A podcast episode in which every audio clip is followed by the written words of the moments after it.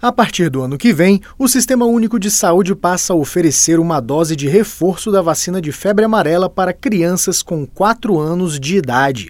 Além disso, o Ministério da Saúde vai ampliar a vacinação contra a febre amarela para 1.101 municípios dos estados do Nordeste, que ainda não faziam parte da área de recomendação da vacinação. Dessa forma, todo o país passa a contar com a vacina contra a febre amarela na rotina dos serviços. Outra novidade para o ano que vem é a campanha contra a gripe, realizada todos os anos entre abril e maio e que contará com um novo público, os adultos de 55 a 59 anos. O objetivo é ampliar a vacinação dos grupos mais vulneráveis para a doença. As novas orientações sobre as campanhas nacional de vacinação foram enviadas aos estados e aos municípios em novembro deste ano para que estejam preparados para as ações de 2020. Essa atualização no calendário de vacinação é realizada de acordo com estudos científicos e necessidades da população, afirma o diretor de imunização e doenças transmissíveis do Ministério da Saúde,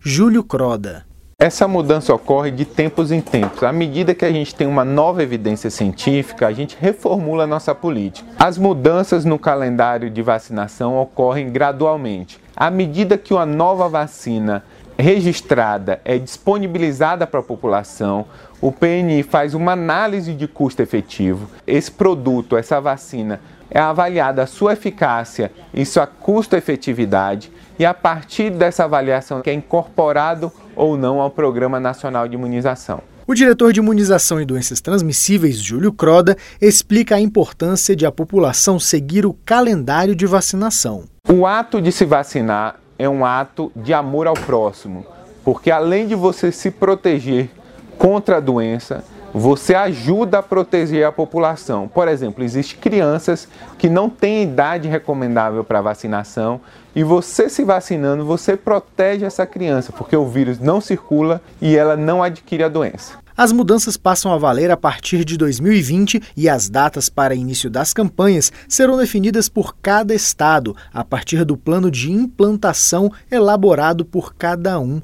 O Ministério da Saúde conta com um estoque suficiente para atender a demanda a partir da solicitação de quantitativo dos estados responsáveis por fazer a distribuição das doses aos municípios. Reportagem Janari Macena.